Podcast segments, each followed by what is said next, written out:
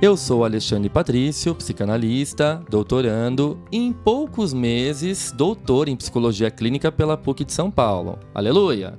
dono da página Alexandre Patrício no Instagram, onde eu compartilho vários conteúdos de psicanálise. Eu sou Felipe Vieira, psicanalista e mestrando em psicologia clínica pela PUC de São Paulo, dono da página Felipe PV no Instagram, onde eu deveria compartilhar mais conteúdos de psicanálise. Pois é, essa é a quinta temporada do Psicanálise de Boteco, um podcast para quem está cansado das cinco dicas para elevar sua autoestima e quer mergulhar de cabeça nas profundezas do seu mundo inconsciente. E sim, a gente sabe que a psicanálise parece difícil e que para muitas pessoas Freud só fala de sexo, mas ouvindo a gente, vocês vão ver que a coisa não é bem assim.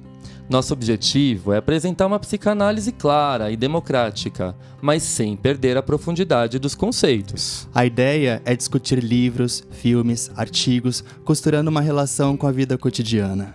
Os episódios inéditos saem quinzenalmente, sempre às quintas, já para fazer aquele esquenta do final de semana. Ah, lembrando que nós estamos nos principais agregadores de podcast.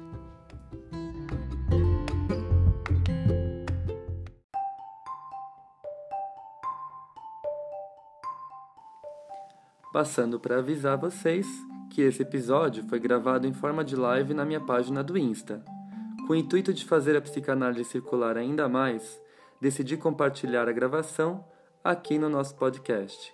Espero que gostem.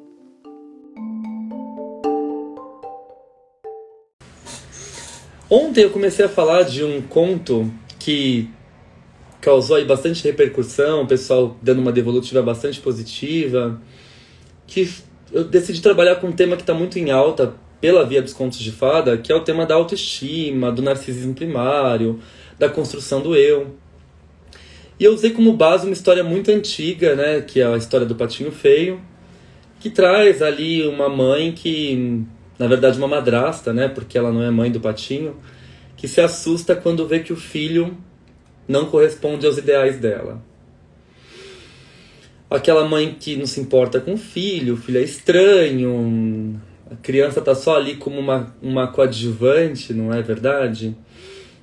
E aí ele tem que construir a história dele sozinho, até que ele se olha no espelho e se reconhece não como um patinho, mas como um cisne belíssimo. E aí ele constrói a identidade dele, se reconhecendo naquele momento, no espelho, no reflexo d'água, né? Como um eu, como um ser, né? E um ser belíssimo, potente, maravilhoso.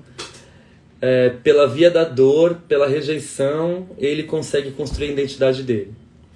Então, aproveitando o gancho da, desse, dessa temática da autoestima, eu acho que uma história que é relatada num outro momento, abordada em outro momento, mas que também traz essa questão da autoestima, é um desenho que eu tenho muitas lembranças boas sobre ele e me faz pensar muitas coisas também, que é o desenho do Dumbo. Né? Eu acho que marcou a infância de muita gente, muita gente se emocionou com a história do Dumbo, se identificou, porque eu acho que o conto de fadas eles trazem essa, essa proposta da gente se identificar, não é? Ah, hoje em dia quem ocupa esse papel são as novelas, né? Ou as séries que estão mais em alta me identifico com esse personagem, com esse enredo, com o sofrimento desse ou daquele personagem, né? Eu acho que as séries elas entram nesse, nesse campo simbólico que um dia foi ocupado pelos contos de fada, né? O nosso Netflix na hora de dormir era pedir para a mãe contar uma história para nós. E aí eu fico pensando também as ressonâncias do Netflix, do YouTube, né? nessa construção familiar, nessa troca, nesse contato da mãe com a criança, a mãe que deita para contar história, do lado do filho. Hoje em dia a gente não conta história, né? Bota aí no YouTube e vai dormir. então eu fico pensando quanto as configurações familiares contemporâneas também mudaram nesse sentido, né? Contato com o outro mudou. São questões para a gente pensar. Eu acho que a riqueza da psicanálise é sempre causar indagações, tirar a gente dessa zona de conforto, promover o pensamento, né? A reflexão. Então, voltando para a história do Dumbo, eu fico pensando, o Dumbo só é, a guisa de questão histórica mesmo, ele foi lançado em 1941. Então esse ano a gente completa 70 anos de Dumbo. É, é isso? Eu sou ruim de matemática, gente. 80 anos de Dumbo. Por isso que eu escolhi humanos, né? Brincadeira. Eu era bom em matemática, eu era bom em química, em física. Mas eu tô cansado e é o último evento do dia, então a gente acaba trocando tudo. 80 anos de Dumbo em 2021. Ele foi lançado em 41. E é interessante que a, a história do Dumbo foi escrita pelo próprio Walt Disney quando ele estava tomando café e viu a foto de um elefantinho na caixa de cereal. Ele falou: Nossa, um elefante, curioso, vou escrever a história sobre o elefante. E o Disney era genial e ele acabou escrevendo a história sobre o Dumbo. E eu vou fazer alguns recortes, algumas costuras do Dumbo com o Patinho Feio, porque eu acho que as duas histórias elas mostram a questão da negligência ambiental, da interferência do ambiente na construção uh, psíquica desse eu que precisa sobreviver às interferências desse ambiente negligente, intrusivo, agressivo, né? A gente for para pensar, hoje a gente é um resultado desse ambiente pandêmico, por exemplo, não é? Então acho que as histórias que retratam os impactos do, do ambiente sobre a construção do eu, elas conversam muito com a nossa situação contemporânea, não é? Bom, o Dumbo é aquele elefantinho simpático que nasce com as orelhas gigantes. E a gente se apaixona por ele desde o primeiro momento. E aí ele as amigas da mãe, as outras elefantas dão risada, né, da, do Dumbo, fala: "Nossa, que estranho seu elefante com essas orelhas grandes". Mas diferente do patinho feio, o Dumbo ele é amado, ele é desejado. Essa mãe ama ele acima de qualquer coisa, defende ele. Ele é o bebê idealizado, o His Majesty the Baby, como diz Freud no narcisismo primário. Ele vai completar os sonhos da mãe, ele vai atingir os objetivos que essa mãe projeta sobre ele. Ele entra para responder a essa falta dessa mãe. E por curiosidade também não aparece um pai nessa história. Então essa história do Dumbo é uma história muito mais moderna, né? Aparece uma mãe devotada ao seu bebê, que protege ele das agressões, das risadas alheias, do bullying que ele sofre, né? É, é uma mãe moderna, não aparece o pai, assim como no Patinho Feio, não tem um representante paterno nessa história, mas de novo eu saliento que as interferências ambientais elas são gigantescas. Então, uh, o Dumbo ele nasce com essas orelhonas, né? E a mãe protege ele das risadas, dos deboches, das ridicularizações que ele sofre do meio. E aí tem a cena inicial que essa mãe se revolta por conta de todo esse sofrimento, acaba agredindo ali o treinador e ela vai presa, né? E o Dumbo fica sozinho. E quem cuida dele, quem aparece para cuidar dele é um ratinho. Olha que casal parental mais simbólico, não é verdade? A mãe grande, um, um paquiderme, né? um, um elefante ali gigantesco, poderosa, forte. E o pai é o ratinho Timóteo, que aparece para cuidar do Dumbo. Curioso como isso também corresponde a uma lógica moderna, né?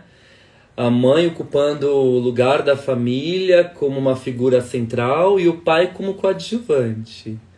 A crise do patriarcado. Mas ao mesmo tempo essa crise do patriarcado ela é muito paradoxal, né? Porque a gente tem uma queda do patriarcado, mas a gente tem ainda uma sociedade extremamente machista e desigual. Então é um paradoxo que merece, no mínimo, ser pensado, não é? E aí, quem cuida do Dumbo, quem vira o companheiro dele, o conselheiro, é o ratinho Timóteo. Olha só, a mãe vai presa, o ratinho Timóteo aparece para cuidar dele, e é o conselheiro, é o pai pequenininho, né?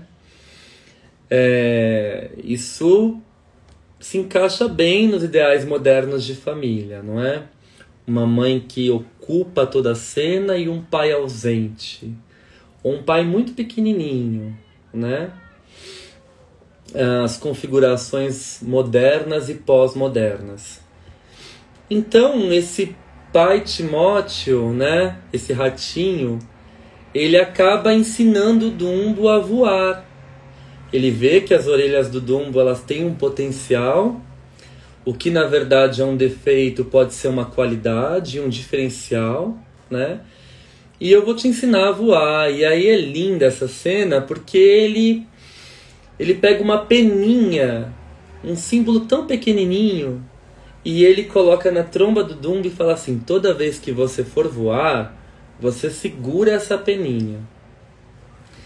E é brilhante isso, porque eu acho que a gente pode construir com a figura do pai, por exemplo, que ensina a criança, o filho, a andar, por exemplo, de bicicleta, não é?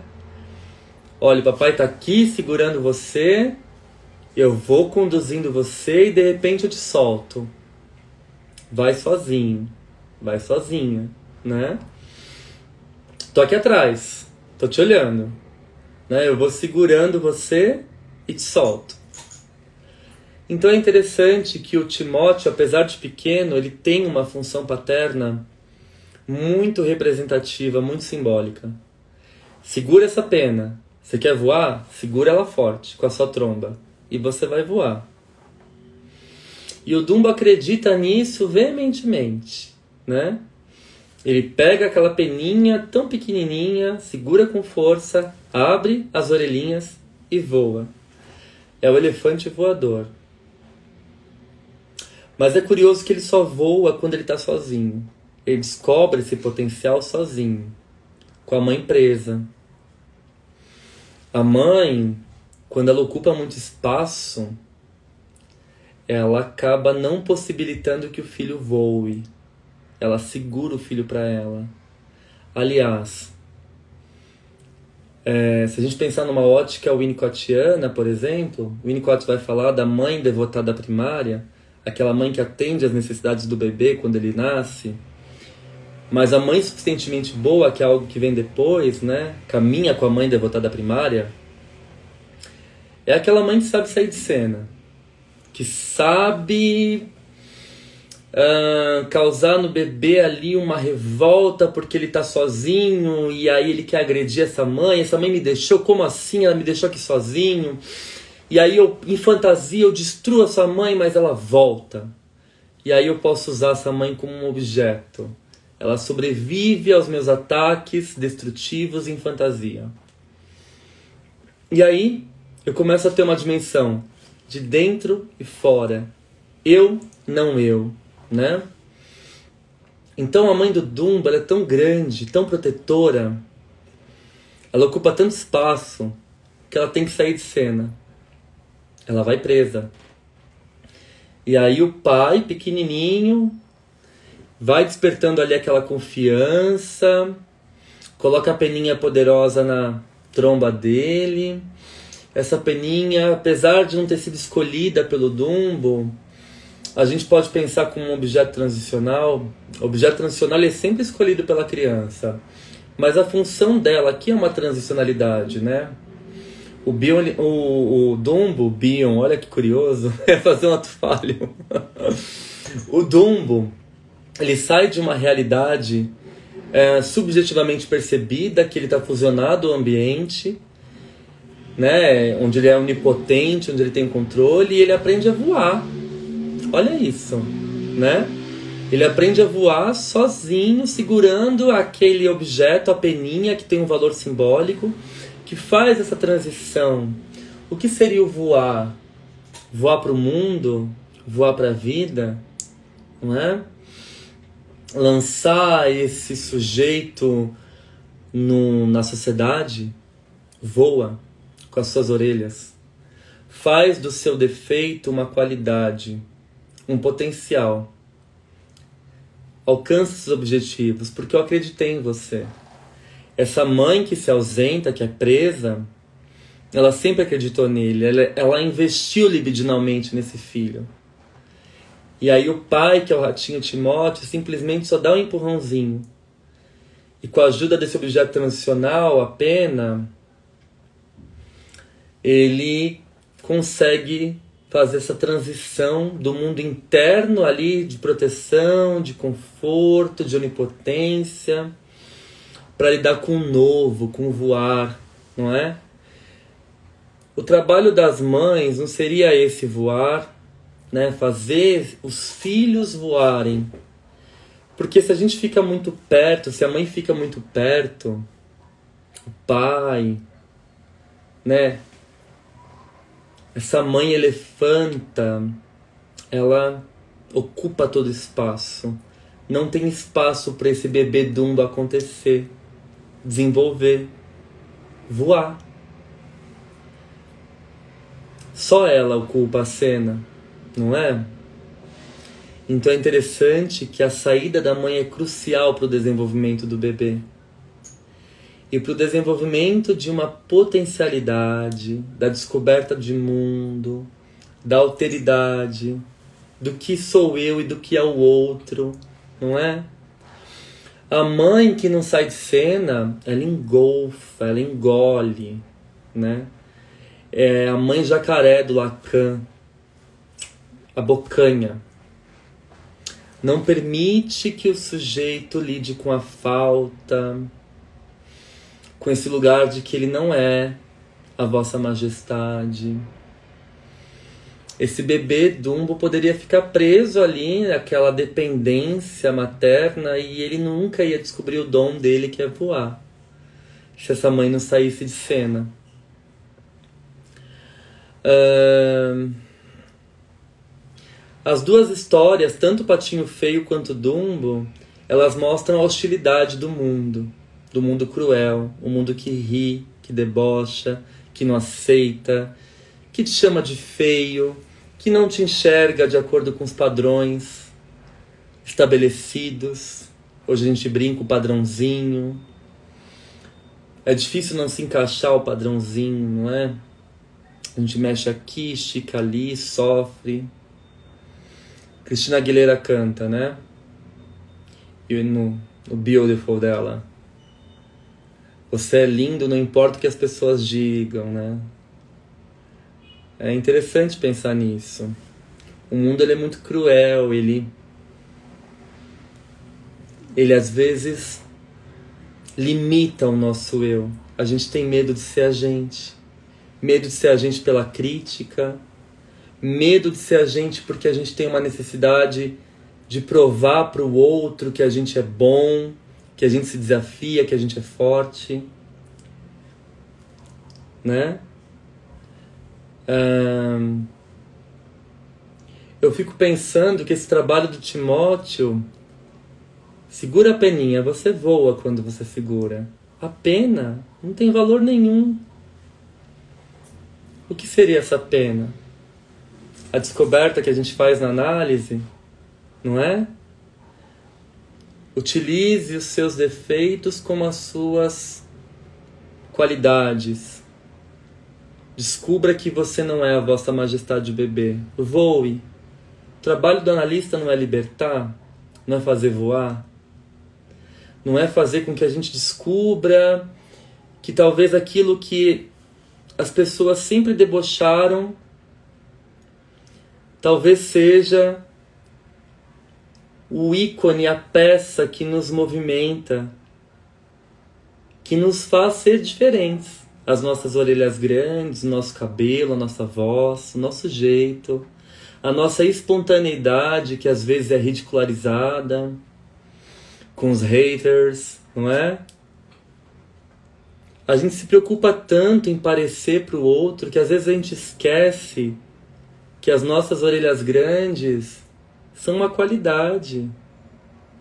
De novo vem a função do espelho. O patinho feio se descobre um cisne belíssimo quando ele se olha no reflexo da água. Quem é o espelho do Dumbo? Talvez o espelho seja ele próprio, o Timóteo, o amor da mãe, essa confiança que ele constrói, que o possibilita voar. O que é voar? Se jogar no vazio, na incerteza, se desafiar. Um processo terapêutico não é isso? Não é a gente dar pena para o paciente, talvez, aquele paciente frágil, assustado. Não é? Eu acho que a gente pode pensar em tudo isso e um pouco mais. A questão é que essas duas histórias tocam na ferida do narcisismo primário, da autoestima. O Dumbo foi amado, o Patinho Feio não. E por não ser amado, ele passou a vida procurando o seu lugar. O Dumbo, por ser amado e desejado e protegido por essa mãe, ele simplesmente faz dos seus defeitos uma virtude. Esse bebê que é amado pela mãe que chega na análise, o His Majesty the Baby, que tem um eu aí formado, a Vossa Majestade o bebê, do Freud, do narcisismo primário. Será que muitas vezes não tem que arriscar essa desconstrução, sair dessa onipotência, arriscar o voo? ganhar os ares, lidar com a incerteza e com as responsabilidades da liberdade. As duas histórias elas se complementam e elas trazem um cenário de uma mãe ausente e também as interferências do ambiente. E o Dumbo faz a gente pensar numa mãe que ocupa muito espaço e que precisa sair de cena para esse bebê voar. Para esse bebê descobrir o desconhecido, não é? Os contos de fada servem para isso. Para a gente se identificar, pensar, construir. A psicanálise se faz viva através desse pensamento que circula, que inquieta, que cutuca Talvez esse é o movimento de descobrir que as nossas orelhas grandes são as mesmas orelhas que podem fazer a gente voar. E que está aqui. Quando a gente responde a um padrão estabelecido, a um modelo estereotipado, a gente se anula.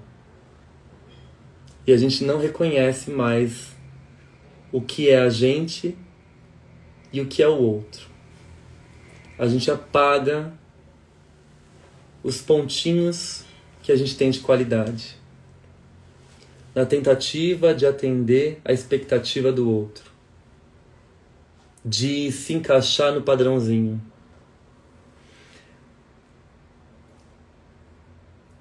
Se desconstruir e arriscar é difícil, mas necessário. E promove a liberdade do voo.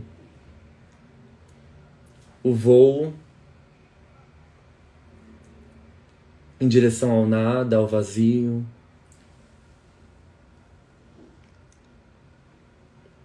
Em direção ao risco, mas também em direção à maturidade, não é? É isso, gente. Oiê! Se você gostou desse conteúdo, então aproveita para se inscrever nos nossos seminários teóricos, que vão acontecer nesse primeiro semestre de 2023. As inscrições são feitas lá pelo Instagram, nos posts fixados no meu perfil, Alexandre Patrício. Lembrando que o FI também vai lecionar um grupo de estudos sobre um dos principais livros da obra Winnicottiana, que é o Brincar e a Realidade. E a inscrição também acontece pelo Instagram dele, FelipePV. Esperamos vocês. Até lá!